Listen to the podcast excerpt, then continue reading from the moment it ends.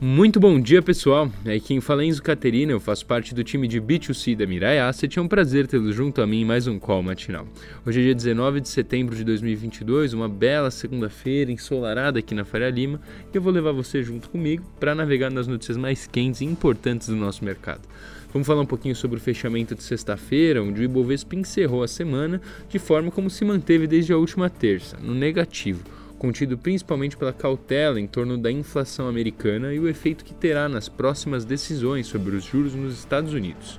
Uma combinação que acaba reduzindo o apetite por ações e outros ativos de risco associados à atividade econômica, como, por exemplo, as commodities. O Ibovespa fechou na sexta-feira em queda de 0,5% aos 109,3 mil pontos, com o giro financeiro de quase 40 bilhões de reais, 39,7. No ano, o Ibovespa avança 4,25%. A gente inicia a semana aqui mobilizados pela super quarta-feira, onde a gente vai ter a reunião política a reunião da política monetária americana e aqui no Brasil. A gente também vai ter reuniões no Japão, Reino Unido, Turquia e África do Sul. A reunião do Reino Unido acabou adiada depois do falecimento da Rainha Elizabeth II. No Brasil, parece consenso a parada técnica do ciclo de juro com a Selic a 13,75. Agora é aguardar como os canais de transmissão da política monetária vão incidir na economia real. Nos Estados Unidos, toda a atenção para a reunião do FONC. Por lá, o Fed Funds, é, juro de referência, será elevado em 0,75 pontos percentuais. Mais uma mas uma alavancagem agressiva em um ponto percentual não é descartável, até porque a inflação mostra alguma resiliência lá. Por aqui, o comportamento do IBCBR crescendo 1,17% em julho e os serviços, no mesmo ritmo, chamaram atenção.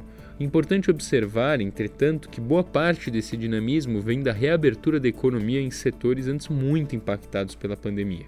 É importante estarmos atentos ao que será dito nos comunicados e depois das reuniões, nas entrevistas dos presidentes e diretores. Nos Estados Unidos, a pesquisa do CME vislumbra o juro terminal entre 4 e 4,25 e 4,25 e 4,5 em dezembro. No Reino Unido, o Bank of England deve elevar o juro em 0,5 pontos percentuais, mas hoje não teremos a, não teremos a City de Londres, de Londres funcionando, pois todos estão atentos ao enterro da rainha.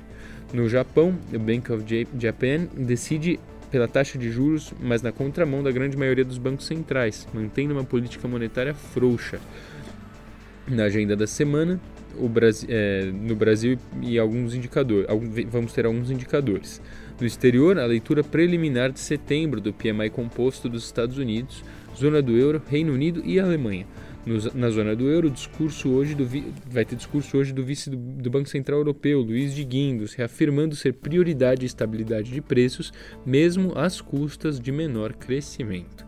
Pessoal, esse foi mais um call matinal. Eu agradeço a atenção. Tenham uma excelente semana e ótimos negócios. Tchau, tchau.